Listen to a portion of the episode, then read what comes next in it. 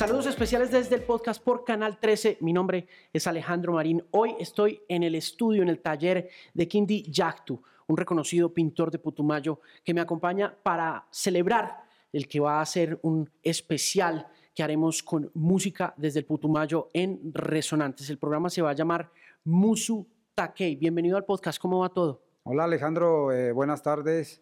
Eh, muy contento de saber que estuvieron por mi tierra escuchando los cantos, las armonías de nuestra, de nuestra gente. Estuvimos con su hermano Olimpo. ¿Qué hace él por allá?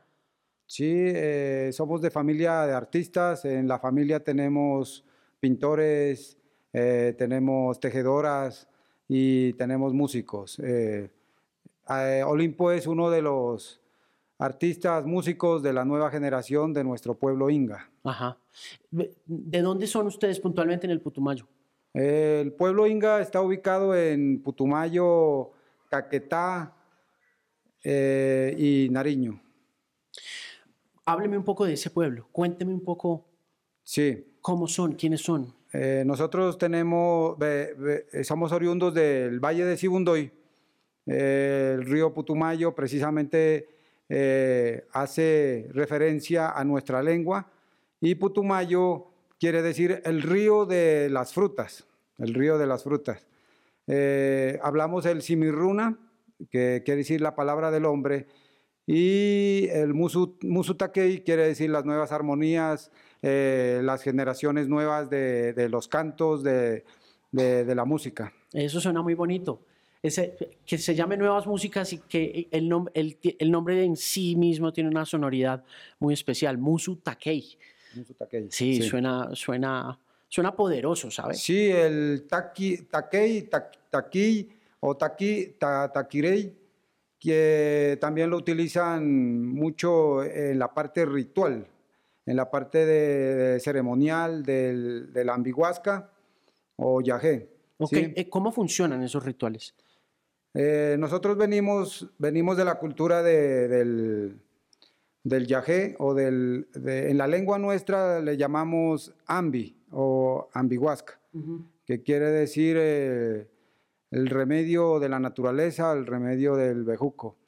Y a partir de él nos nutrimos tanto de color como de, como de, armonías, de música. ¿sí? Eh, estoy percibiendo, estoy percibiendo en, esta, en estos últimos tiempos, en estos últimos años, donde las nuevas generaciones nos estamos nutriendo de ese saber ancestral que se había opacado un poco. Mm. Y pienso que estamos refrescando nuestra memoria a partir de, de, ese ritual, de esos rituales, de ese compartir con la naturaleza, con los mayores y estos tiempos, estos tiempos donde donde empezamos a refrescar la memoria. Óigame, hablando, vamos a hablar del ritual en un instante, pero le quería preguntar, volviendo a la lengua, ¿qué tan utilizada es? ¿Qué tan popular es? La, en, en, en Putumayo se usa y qué tan en peligro de extinción está, porque una de las conversaciones de las que se habla mucho por ahí en la antropología y en la sociología, pues es que este tipo de lenguas ancestrales están muy en peligro de desaparecer porque ya no las hablan. Yo lo he oído a usted hablar la lengua, pero quiero preguntarle el resto de la gente, ¿qué tanto la conversa? Sí, eh, poco a poco se ha ido debilitando, sí, más que todo en la parte de la educación. Claro. Eh, hace más o menos unos 27 años eh, comenzamos con con los programas de gobierno que llamaban Escuela Nueva, donde se, estaba se, hacía énfasis en que las escuelas donde estaban, habían asentamientos indígenas fueran bilingües. Y luego poco a poco se fue fortaleciendo esa educación y ahora ya contamos con escuelitas de educación propia, donde se hace fortalecimiento a nuestra lengua y también a nuestras costumbres. ¿sí? En mi pueblo hay una escuela, eh, una escuela y un colegio que se llama Yachayhuasi, que significa la casa del saber, la casa del conocimiento. Eh, poco a poco hemos querido empezar a, fortalecer la lengua y eh, a partir de los cantos, de, la participación cultural, ese fortalecimiento en, de identidad, donde, donde ya no solamente empezamos a utilizar nombres en español, sino también nombres en la propia lengua nuestra. Precisamente es el caso mío donde a mí me bautizaron como Vicente, eh, nombre español, eh, digamos, eh, mm, buscando, buscando, digamos, nombres de, de, pronto bíblicos o de un santo, ¿sí? El mismo pueblo nuestro llama Santiago en español, pero en la lengua nuestra se llama Manoy, ¿sí? Y y a partir de eso, eh, las nuevas generaciones hemos empezado a colocar los nombres en, en, lengua en inga. Ajá. Y, ¿Usted cómo, y se a puso partir el, de eso, ¿Usted cómo se puso el suyo? pues la verdad, eh, primero les coloqué el nombre a mis hijos. Ah, sí. Sí, tengo una hija que se llama Guaira, eh, tengo un hijo que se llama Yaktuindi, Nina Pakari, que significa la que siempre florece, y Tani Yachay, que significa el conocimiento. Ok. Sí. ¿Cuántos años tienen? Eh, tengo una hija de 24 años y, y comencé muy joven. Eh, sí, lo, en, la, en, las comunidades indígenas eh, es como bastante la, la, la parte de, de, de, comenzar a hacer familia bastante joven. Pienso que los hijos son la riqueza nuestra. ¿Y, y arrancó joven allá, en, en el pueblo? Eh, o sea, tuvo la familia nosotros allá somos o la de la, aquí? Nosotros somos de las generaciones, de las nuevas generaciones indígenas.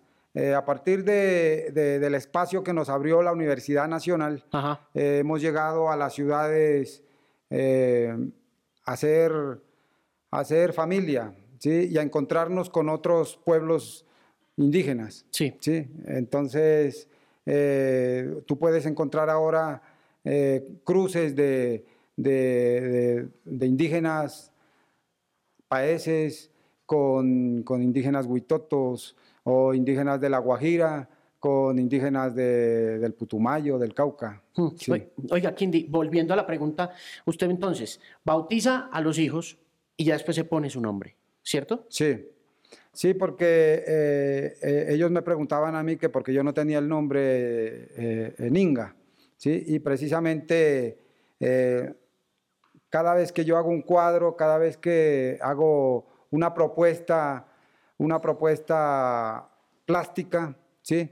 pienso mucho en la lengua, pienso mucho en, el lenguaje. Y muchos de mis cuadros los he bautizado en, mi propio, en el Cimirruna. Entonces, a partir de, de, ese, de ese buscar la identidad, de, de ese preguntarme y refrescar nuestra memoria, ¿sí? Eh, nace el nombre Quindiyactu, que significa plumas de colibrí.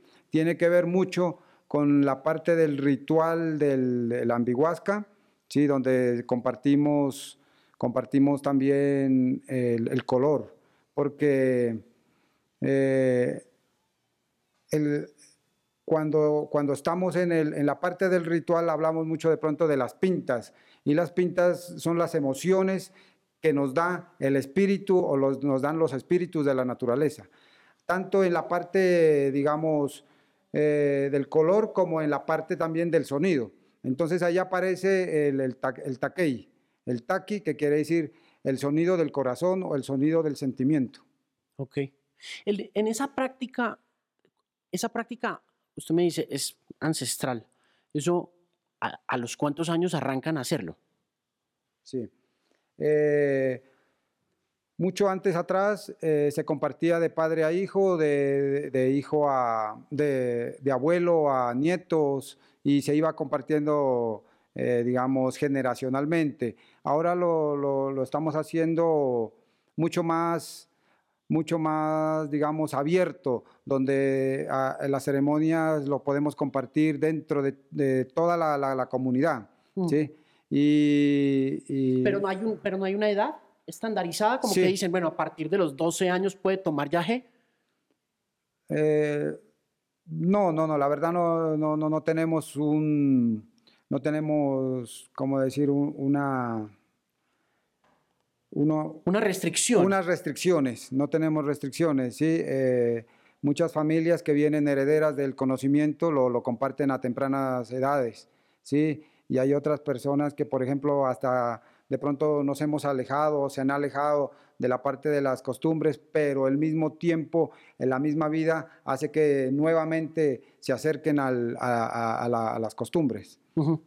Además de, ese ritual, ¿qué otros rituales poseen ustedes? Que de pronto hayan llegado al conocimiento de, las, de, las ciudades, de, la gente de, Bogotá y de otras partes del mundo, porque es que hubo un momento en que se puso de moda tomar yagé, ¿sabe? Como que un montón de gente terminó como apropiándose, buscándolos para, para experimentar ese, ese ritual, ¿no? Sí, desafortunadamente al llegar el, eh, conocimiento eh, ancestral, sí, de pronto no fue muy bien, bien entendido. Eh, igual, igual pienso que alrededor de la academia fue donde, donde, empezó a llegar a, las ciudades. Y de la academia, de, la academia se fue sembrando, se fue sembrando esa, idea, pero al volverse más amplia, ¿sí? no, fue, no, no fue bien entendida. ¿sí?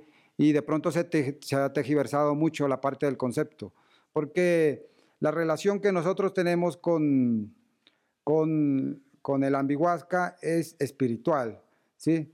Y no es a la parte física de la planta, como, como lo, lo, han hecho entender eh, en muchas partes, ¿sí? Y, y eso, eh, eso es lo que a nosotros nos han enseñado los mayores. Eso es lo que a nosotros lo tenemos, a, eh, esa relación es la que nosotros tenemos a nivel espiritual y universal. Claro. Sí. Mire, espiritualmente, ¿qué buscan en el yaje? Hay, propósitos. Yo le leía una vez a Octavio Paz en eh, el libro de Carlos Castaneda, que se llama Las enseñanzas de Don Juan, eh, refiriéndose al, al, ejercicio espiritual de eh, tomar yaje o de consumir otro tipo de plantas, bejucos, hongos, que no era un fin sino un medio pero eso es muy difícil de enseñarle como a este hombre moderno. ¿Ustedes qué buscan espiritualmente? Sí, a ver, ya te voy a hacer una comparación. Yo pienso que, que un pintor, un pintor o un artista o un músico, ¿sí? Puede ser un chamán, ¿sí? Porque tenemos, eh, hacemos creación, estamos creando, estamos proponiendo, ¿sí? Alrededor alrededor de, un sentir, de una forma de ver la vida, ¿sí? alrededor de, esa investigación de pronto interna o también, o también hacia, hacia afuera. ¿sí? Entonces, eh, la parte creativa y la, y la, parte del conocimiento es, es totalmente universal. ¿sí? Entonces, eh, es un conocimiento que se ha venido cultivando con la relación que nosotros tenemos a ese tiempo y ese espacio en ese, eh, en ese sitio llamado Putumayo o, llamado Valle de Sibundoy. Ajá. Mire, ¿usted cuándo comenzó a pintar? ¿Cuántos años tenía cuando empezó?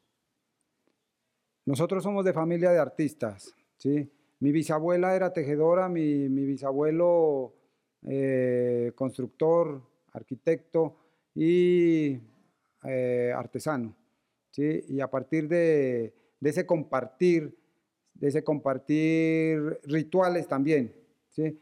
porque además de, la ceremonia del yajé también tenemos, el, tenemos la fiesta de la reconciliación y el perdón que se llama Atumpuncha o Calosturrenda, ¿sí? donde, donde afloran todos los sonidos, donde eh, es un tiempo especial, el cambio de año para nosotros, donde podemos pedir eh, disculpas, podemos pedir perdón por, por, por, fallas o faltas que hemos cometido. ¿sí? Y lo hacemos compartiendo flores, compartiendo bebidas, compartiendo alimentos o haciendo ofrendas. ¿sí? Claro. Eh, también tenemos otro, otros, otras ceremonias donde, donde, por ejemplo, el primer corte de cabello que se le hace al niño para, para, para enseñarle a que, a que está cambiando de, de la parte de la, de la, infancia a una adolescencia. Ajá. Uh -huh. Mire, pero volviendo a la pregunta, ¿usted a los cuántos años empezó a pintar? Siendo de familia de artistas y estando rodeado por ese entorno artístico, ¿cuál fue la edad en la que empezó a sí. aflorar ya esa pasión por la pintura? Sí, yo lo empecé a hacer desde la escuela. Sí. Desde, desde la escuela eh, fui educado eh, por hermanos maristas y ellos traían, tenían la costumbre de, de hacer de pronto eh, concursos de pintura. Eh, la escuelita está, está, está construida muy cerca a, a, un cerro o a una loma donde hay, hay barro de, de colores. Ajá. entonces ahí se conseguía barro blanco, barro rojo, barro amarillo eh, muchos colores de piedra, muy cerca a los ríos, a las quebradas, ¿sí? Y, la verdad, siempre se ha tomado, he tomado la pintura como un juego, ¿sí? Como lo aprendí de, de, de niño, como, como si estuviera jugando a tocar el material, a palpar el color de pronto con la, con la vista. Eh, por eso mi pintura tiene que ver mucho con la textura. La textura y el color es la parte abstracta, la parte la parte inconsciente en mi, en, mi, en mi pintura. Y la línea ya viene a jugar con esos espacios, con esos espacios que logro, que logro al colocar color y quitar para luego amarrarlo con la línea y, y jugar con la parte eh, figurativa. Hmm. Sí, entonces quiero juntar la, la figuración y la abstracción en la obra. ¿Qué tan difícil es convertir el juego y el divertimento del arte en un oficio de pintar, en la disciplina de pintar. ¿Cómo combina las dos cosas? Sí, yo pienso que eh, el, el, artista, el pintor, eh, no lo hace como oficio, sino es una forma de ver la vida, es una forma de percibir, ¿sí? es una forma de, de sentir. Entonces, por eso le hacía como la, la comparación, la comparación, de que un artista es muy cercano a un chamán, porque trabaja mucho o, o, o vive mucho, eh, está viendo la vida a partir del sentir, del sentimiento.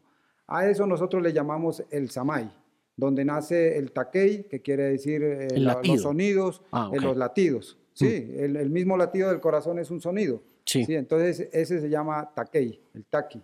¿sí? Y, y a partir de eso eh, de, esos sentimientos, eh, de, ese, conocimiento, le llamamos samay, que quiere decir eh, conocer a partir del sentimiento, del sentir. Ok, bueno, y ese sentimiento, ¿cómo se encamina?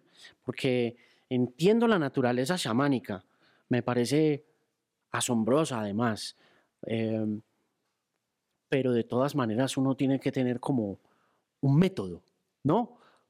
No tiene un método para pintar. O sea, no dice, por ejemplo, voy a levantar, se levanta todos los días a cierta hora, como que sigue patrones, es lo que quiero sí. decir. Hay muchos artistas que, que, se sientan a pensar la idea, ¿sí? Para, para llegar a crear. Eh, yo, yo lo que hago es ponerme a, a jugar con los colores para que los colores, la línea, el dibujo me lleven a la idea, ¿sí? Entonces, eh, comenzar un cuadro, ¿sí? Con ese juego de, de, del color, con ese recordar, ¿sí? Porque lo que hago es, es con el color y la textura, acercarme a, a, a, una piedra, a una textura de una piedra o a una corteza de un árbol, eh, a esos momentos de infancia, a ese compartir de esos espacios eh, rituales, ¿sí? Entonces, eh, no parto de, de, una idea, la busco y llego a, a alrededor del, de la línea, alrededor del dibujo. ¿Cuánto, eh, en qué año llegó a Bogotá? Sí, eh, pienso que soy como de la segunda generación de egresados de la Universidad Nacional. Eh, estamos hablando como del del 95. Ok, De segundo, eh, la, la segunda generación de egresados de que de la Escuela de Artes. Sí, de artes. Ok. Sí. ¿Cómo era la escuela en aquel momento? Eh, alcancé a compartir ah, y le doy, mucha- le doy muchas gracias a la, la Universidad Nacional por habernos abierto ese espacio, eh, muy necesario, la verdad, sí. eh, hubies- es muy difícil, o en esos tiempos eh, era mucho más difícil, ¿sí? poder estudiar, ¿sí? y mucho más en eh, una carrera universitaria.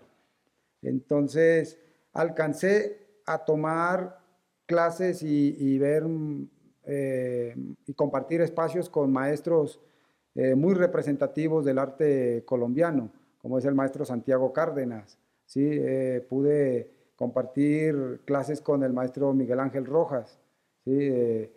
Eh, muy representativos de- del, del arte en Colombia. ¿Qué cosas aprendió en la academia, en la Universidad Nacional, en esa segunda generación? ¿Qué aprendió? Usted, Sí. usted viene de una tradición donde lo espiritual guía lo artístico y lo artístico se vuelve chamánico.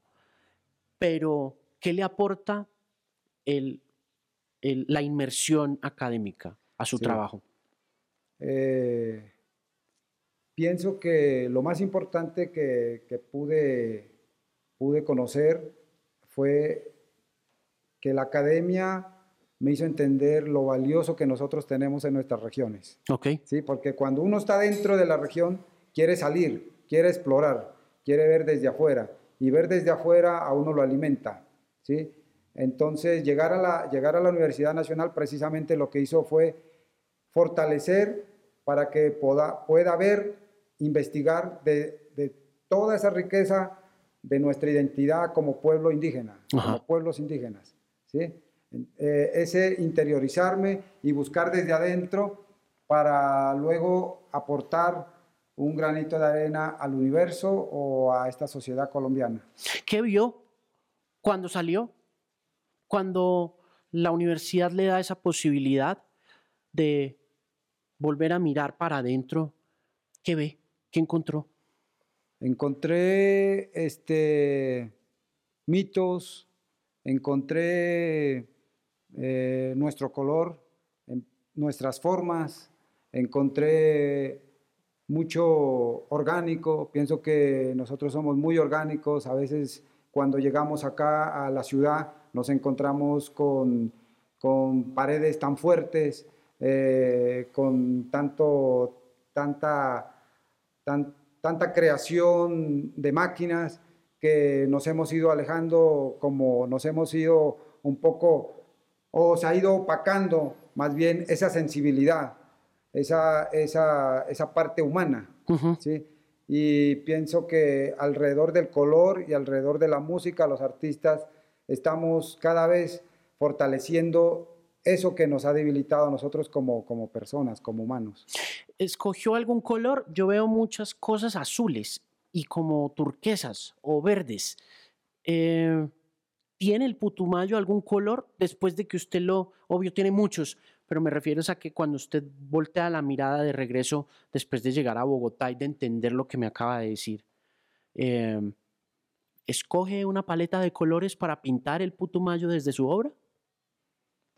Eh, precisamente, muy linda pregunta, te agradezco. Eh, cuando estoy pintando cuadros, eh, me acuerdo mucho de, de- de mi tierra. Precisamente eh, ahora en la pandemia quise estar allá en mi tierra y, y construir un espacio para poder pintar desde allá. Y la última serie que, que estoy exponiendo precisamente aquí en Bogotá se llama Desde allá.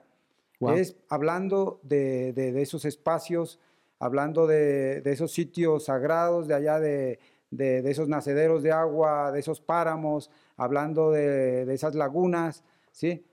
Y, y- y todas las obras tienen que ver, fueron concebidas allá, ¿sí?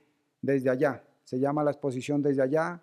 Eh, ¿Está acá? ¿La, la están sí, haciendo? sí, ¿Dónde, ¿Dónde la tiene? La inauguramos ahora en la feria de Arbo, ¿sí? con una galería llama Poliedro. Ok. ¿Y está todavía? Está montada, están invitados a, a- a- a verla. eh, La galería se llama Poliedro, está ubicada en San Felipe, aquí en el nuevo barrio eh, cultural que, que se está forjando en la ciudad. ¿Qué tal está ese barrio? espectacular. Me parece, creo que la, la, la ciudad, eh, Bogotá, la necesitaba, ¿sí?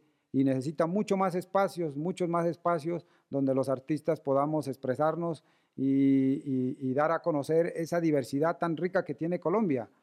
Precisamente lo, eh, pienso que, que, lo más grande que tenemos como colombianos es esa diversidad. Aquí hay más de, más de 100 pueblos indígenas, tenemos más de cada los pueblos hay más de 65 lenguas que todavía no se han marchitado. Es increíble eso y le quería preguntar nuevamente regresando al tema de lenguas, eh, ¿cómo está esa lucha por evitar que se marchite la lengua? Eh, usted me contaba al comienzo de la conversación que trabajó mucho con gobiernos o por lo menos con gobiernos anteriores desde hace 27 años en la preservación de las lenguas que usted habla. ¿Cómo está eso? ¿Cómo está eso en estos momentos? ¿Siguen eh, preservando esa lengua o tienen problemas en estos momentos para poderlo ejecutar y llevar a cabo? Sí, eh, personalmente pienso que no, eh, las nuevas generaciones o la mía, no estamos de pronto para eh, reclamar lo que la historia hizo con nuestras culturas. Pienso que es un deber de nosotros, ¿sí? Y tenemos que hacer ese esfuerzo de construir, reconstruir, ¿sí? Y, y, y, empezar a refrescar esa memoria que se ha ido que se ha ido opacando poco a poco. ¿Por qué siente? Entonces debemos, debemos eh, comenzar a contar nuestra propia historia, porque la historia nos la contaron, entonces ya es un deber nuestro comenzar a contarla a contarla alrededor del color, alrededor de las formas, alrededor del sonido, alrededor de los cantos, alrededor de los escritos, de los poemas, alrededor de nuestra propia investigación y contar nuestra, nuestras alegrías, contar nuestras emociones, contar nuestro, nuestra, nuestra rabia también, ¿sí? Y contar la violencia que, que, se ha dado aquí en, en estos tiempos en nuestra tierra. Sí, eh, usted lo que me dice es que esta generación es una generación que tiene que dedicarse a crear. A crear. Sí, a sí, producir, sí. más que a quejarse. Sí, sí, así lo veo, ¿no? Sí, porque eh, eh, la historia ha sido fuerte con nosotros y nosotros hemos resistido, ¿sí? Y, y, y esa resistencia como pueblos indígenas eh, es tan fuerte que nosotros podemos aportar a solucionar eh, muchos de los inconvenientes que tenemos como sociedad. Uh -huh.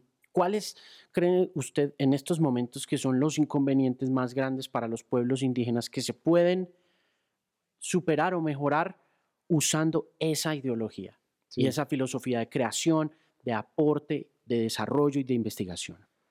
Sí, precisamente eh, estuvimos hablando ahora, ¿no? Lo, lo, cómo, cómo, llegó eh, el conocimiento del, del, ambiguasca a las ciudades, ¿sí? Uh -huh. Y de pronto fue malentendido. Otro de los mensajes que traemos los pueblos indígenas eh, a, la, a, los sitios urbanos de, de Colombia es la preservación del medio ambiente, ¿sí? Eh, los taitas, los sinchis, eh, los mamos, han estado hablando a partir del cuidado del medio ambiente, ¿sí? Y, a veces en las políticas de Estado vemos que son muy contradicientes, ¿sí? A veces eh, esa palabra, esa palabra, ese mensaje, tenemos que fortalecerlo y queremos que, nosotros como pueblos indígenas no estamos luchando solamente para nosotros, sino nosotros eh, precisamente ese tipo de conocimiento ¿sí? del querer la naturaleza, del, que, del querer un río, de preservarlo, ¿sí? es alrededor de la vida, de querer la vida, de, de vivir como parte de esa madre, de esta tierra. ¿sí? Kindi, ¿usted eh, su, su origen indígena le ha ayudado como artista o le ha complicado las cosas? Eh, no, a mí eh, ser indígena me, me, ha dado mucho, ¿sí? Me ha dado, me ha dado mucho en la parte tanto personal como, digamos, también como artista, ¿no? No, sí, igual, o sea, el, eh, ser artista, eh, estar compartiendo tanto en mi comunidad como acá en, en la ciudad, ¿sí? me ha enriquecido muchísimo más en, en la parte creativa, ¿sí? Entonces, conocer la academia, eh, saber de la historia del arte occidente, saber cómo, cómo creaban o cómo proponían en Europa, en Estados Unidos, eh, en África, en Australia, eso me ha abierto mucho el panorama. Claro. ¿sí? Y, y a partir de todo eso, nutrirme para poder sacar un poco de lo, de, de lo nuestro, un poco de, de ese sentir, de, un poco de, ese compartir alrededor de, de, nuestra, de nuestras costumbres, ¿sí? Pienso que hace, hace, hace que uno también vaya abriendo, vaya abriendo un camino un poco más amplio para las generaciones que vienen detrás de uno o para las nuevas generaciones. ¿sí? Eh, de pronto, eh, el, poder exponer aquí en Bogotá o poder llevar cuadros o exponer también en México, en Europa, ¿sí? y mostrar afuera de, lo, de, quiénes somos nosotros, es también una forma de, abrir espacios para los, los, niños que están estudiando eh, en, en, un resguardo o están, están aprendiendo. Claro. Me ha mencionado usted la expansión de su conocimiento a través de esta pregunta. Eh, me hablaba usted de, el conocimiento del arte occidental. ¿Qué lo, ¿Qué lo influye? ¿Qué influencias tiene de esas cosas aprendidas de Australia, de otras partes del mundo? ¿Tiene ídolos? Eh, no, yo eh, diría que me enfoco más a, la, a, la, a, la, manera como como ellos llegaron a una idea. ¿sí? Entonces, la manera de, percibir y de pintar, digamos, de, un artista clásico, ¿sí? para luego buscar y poder entender por qué Jackson Polo pintó de una, de, una manera totalmente distinta, donde, donde, donde la fuerza o donde las emociones eh, rodeado de, una sociedad muy distinta a la, a, la, de un artista clásico, ¿sí? Eh, lo llevaron a expresarse de esa manera o, encontrarme con Basquiat, en, eh, totalmente urbano, eh, donde tampoco tuvo academia y, pudo, pudo, pudo expresarse de esa manera y nos dio a conocer que, que la vida y el color las emociones, el dibujo, la música eh, está en cada uno de nosotros y lo podemos percibir de una manera donde nos une, ¿sí? Porque, porque el color, la música eh, une, ¿sí? Y nos vuelve, nos vuelve más grandiosos, nos vuelve universales. Esa, esa forma de entender hace que yo juegue y, pueda, pueda, pueda llegar a proponer cosas con, con un símbolo como es un ave o como un símbolo como es un animal. ¿sí? Ahora trabajando la parte de la, de la naturaleza, me he enfocado a, a buscar ¿sí? Plantas autóctonas o árboles que, que, son muy representativos en nuestra región. ¿Y qué encuentra en ellas cuando empieza a buscar qué encuentra en las plantas para producir arte? Mm, a mí me regala mucho la, textura. ¿sí? Yo me acerco bastante a la parte de la textura y la textura hace que yo juegue con lo micro, ¿sí? porque, porque quiero que, las personas que miran las obras quisieran palpar los cuadros con los ojos, palparlos, tocarlos. ¿sí? Y, al verlos de cerca me dan, me regalan me regalan ciertas emociones y cuando veo las obras de lejos, ellos me hablan de otra manera. ¿sí? Entonces, ese juego de acercarme y de, estar lejos pareciese ser que, que, me volviera a veces un poco botánico o me volviera un poco eh, eh, escudriñador de, de, la parte, eh, de la parte, digamos, como científica, ¿no? no sé. A mí me conmueve mucho en las obras que tiene acá las líneas blancas trazadas con ese fondo súper explosivo, ¿no? me parece muy diciente, por ejemplo, esa, ese ave ahí en ese, en ese cuadro y, y, es, y esa lancha o esa canoa eh, como en la mitad de ese, me, parece, no, lo que usted dice, ¿no? También me produce eso a mí, que cuando llegué y miré, lo primero que vi fue el todo, pero después al alejarme un poco veo el detalle, ¿no? Me parece bonito. Sí, el, eh, ese juego, ese juego de, de, acercarme y alejarme, ¿sí? también hizo que yo jugara con el concepto de la huella, ¿sí? porque lo que, lo, que, lo que quiero hacer con mis obras y esa textura es acercarme a esa huella, a lo que estuvo anteriormente, ¿sí? colocar color, hacer dibujo y luego borrar, ¿sí? Eh, en sí me lleva a mí a, no tener algo establecido, ¿sí? en que la obra no nace de algo que yo ya tengo establecido, sino más bien empiezo a regresar a las primeras pinceladas, porque yo quito color, yo este, hago un scratch ¿sí? para, para lograr irme, irme a, a lo que anteriormente estuvo hecho. Entonces juego con el tiempo, juego con el pasado, ¿sí? Y luego con la línea pareciera ser que lo empiezo, a, empiezo ese pasado o ese tiempo, esa textura, esa huella anterior, eh, la refresco con, con, la línea para, para estar nuevamente a, en los últimos minutos, en el último tiempo del, del, del, del cuadro. Hmm. ¿Cuánto le toma hacer una obra? Eh, bueno, ese colocar y quitar ese, ese juego a la huella eh, hace que yo no tenga establecido en sí cuándo la voy a terminar el cuadro, porque yo puedo seguir trabajando la obra eh, siempre. ¿sí? Puedo estar colocando color, puedo estar haciendo dibujo nuevamente, eh, borrarlo nuevamente y, nuevamente comenzarlo a tocar el cuadro. Lo que yo hago es alejarme del, del, del cuadro, alejarme de la obra.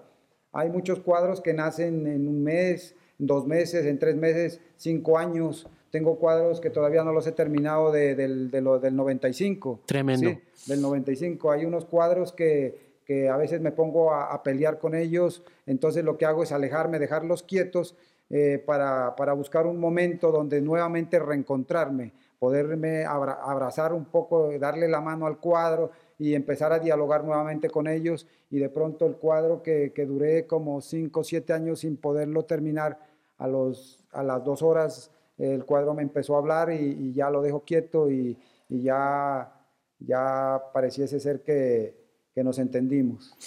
¿Ha destruido cuadros? Los, no los he destruido, los he reinterpretado. Ok. Los he reinterpretado. o sea, pero nunca en medio, no sé, de, un ataque de rabia, ¿no? Eh, Destruir alguna cosa. Sí, eh, no, lo que, precisamente lo que estoy haciendo ahora eh, con la materia que, que, obtengo del, del, Scratch, estoy haciendo obra nueva, ¿sí? Reciclo mucho, tanto ideas como, como material. Entonces yo no pinto, no, no, no, no, no hago paletas para, para, para mezclar pintura. En donde se está mezclando la pintura, van haciendo una obra, ¿sí? Y a partir de, de eso, digamos, eh, estoy haciendo obras que vienen siendo hermanas de los cuadros que nacen de un, de un lienzo en blanco. ¿sí? ¿Cómo sabe que está terminada? Cuando, cuando ya lo que hago es de pronto alejarme de la obra, ¿sí? nuevamente casi que voltearla verla de espaldas ver, ver, la parte de atrás del cuadro para no, no, no ver, no, no ver el, otro costado. Y luego juego con él y busco una pared en blanco para, para dejarlo quieto ¿sí? y, y, empezarlo a disfrutar. ¿sí? A disfrutar no, no, no, no, no solamente en el sentido romántico de decir que está bello, sino en el sentido de que la obra me empiece a dar otra idea, o me empiece, o la idea, o el cuadro, la pintura me, me hable, ¿sí? Eh, me hable a mí de una manera, porque el cuadro puede estarle hablando a otra persona muy distinto a lo que, a lo, a, lo que uno como, como artista o como creador eh, lo está concibiendo. ¿Y eso le gusta? claro, es, es, muchísimo más, mucho más enriquecedor. ¿sí? Es curioso, es también no sé, a veces sentiría yo que es un poco difícil soltar la obra en, el sentido de, la apreciación de ella, ¿no? Como que me parece admirable de un artista que le entregue la obra al público para su apreciación y que la apreciación sea muy diferente a la suya, ¿no? Tanto una canción como un cuadro, como una, como, como una pintura, pienso que es como una ventana una ventana que, está abriendo el artista y la persona que mira alrededor de esa ventana o a través de esa ventana puede, puede encontrar todo lo que, lo, que, lo que sus experiencias y sus emociones le den. Ok. ¿Cómo funciona el negocio del arte? ¿Cómo vende sus obras? Sí.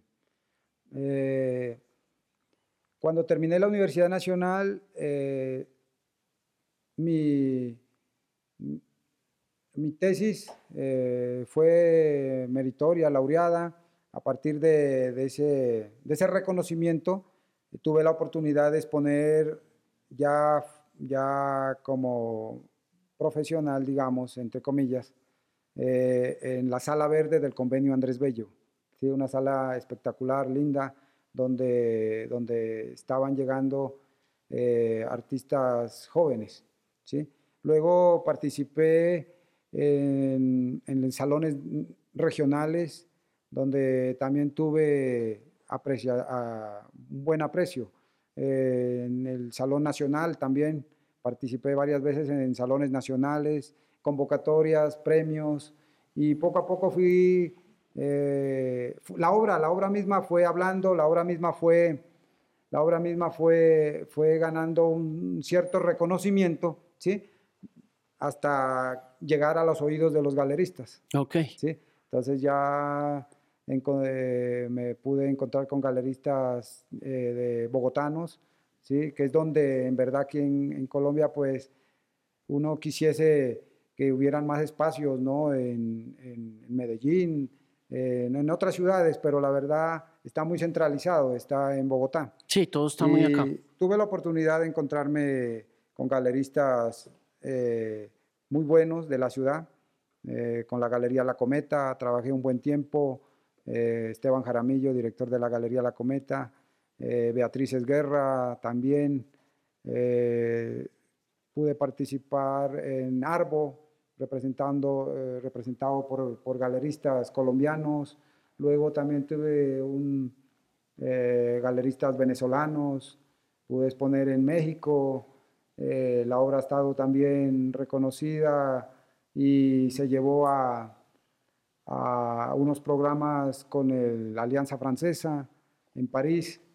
Eh, ¿Ha hecho cosas? Sí, hemos, hemos abierto espacios, la obra misma se ha ido abriendo espacios. Entonces, la parte comercial eh, lo manejan los galeristas y, y, lo que yo me dedico es a pintar aquí, a jugar, a escudriñar y y eh, la parte, digamos, digamos, investigativa, ahora la, estoy enfocando más en mi, en mi territorio. Entonces, eh, la última exposición, como te había contado, se llama Desde Allá y cada 15 días, cada, cada trato de sacar mucho más tiempo para ir a compartir allá en, en mi pueblo, en Manoy. ¿Cuántas obras tiene? Yo trabajo mucha, una serie, yo trabajo por series, ¿sí? porque eh, la manera como yo he planteado la forma de pintar eh, eh, hace que, que, yo trabaje cinco o siete cuadros, cuatro, cinco, siete cuadros a la vez, porque esperar que el color vaya secando de pronto me, me amarra o me, me detiene. Entonces dejo que, un cuadro respire y empiezo a trabajar otro y empiezo a trabajar otro y, eso me vuelve muy activo. Entonces ahora, por ejemplo, en el Putumayo tengo como 30 obras que están comenzadas, 30 obras que, están comenzadas, las dejo allá, me vengo a Bogotá y en Bogotá eh, encuentro otro color, encuentro otra temperatura, encuentro, este, otro, encuentro otro ambiente y, las obras... Eh, Mm, quiero entrelazarlas. De pronto llevarme unas de acá, terminarlas allá y traer otras de, allá del, Putumayo, terminarlas acá. Ese juego es muy enriquecedor, ¿sí? porque cambiar de espacios eh, también hace que uno cambie de, percepción, de sentimientos. Kindy, los hijos están en arte, me imagino. Eh, sí, están muy cerca de la música, eh, como tú sabes, eh, mi hermano músico, eh, mi hijo está escudriñando en las palabras, un poco en la parte de la escritura. Escribiendo. sí, una hija que le gusta el canto, le gusta la música también. Entonces, pienso que alrededor de, de, de ese Samay estamos dando a conocer la forma de percibir como, como nueva generación indígena. Muchas gracias por recibirme en su estudio, de veras es un honor y como lo decía al comienzo de la conversación, es la primera vez que estoy tan cerca del, del, arte y de, en particular como de la pintura, porque yo estoy como muy metido en la música, entonces he estado en estudios con, con músicos y todo, pero nunca había estado en, en el taller de un pintor y encuentro fascinante todo lo que hay acá y sobre todo lo que le decía también antes por fuera de cámaras, el amor que, que se respira dentro de la sala. Ha sido un placer conversar y conocerlo. Alejandro, para mí también ha sido un gran gusto, de gran felicidad, ¿sí? que nos regalen estos espacios para poder eh, darnos a conocer. Aquí está con nosotros Kindi Yaktu y él eh, es pintor del Putumayo, eh, tiene en estos momentos exposición. ¿En dónde? Repitamos. Estamos en la Galería Poliedro, San Felipe, y vamos a inaugurar una exposición precisamente a finales de este mes en la Galería Baobab. Y nosotros por nuestro lado estamos haciendo Musu Takei, Resonantes en Putumayo, un programa dedicado a cinco músicos de esa región. Así que los esperamos y los invitamos muy especialmente este 15 de noviembre para que se conecten con nuestra señal aquí en Canal 13. Mi nombre es Alejandro Marín y este es el podcast. Buenas noches.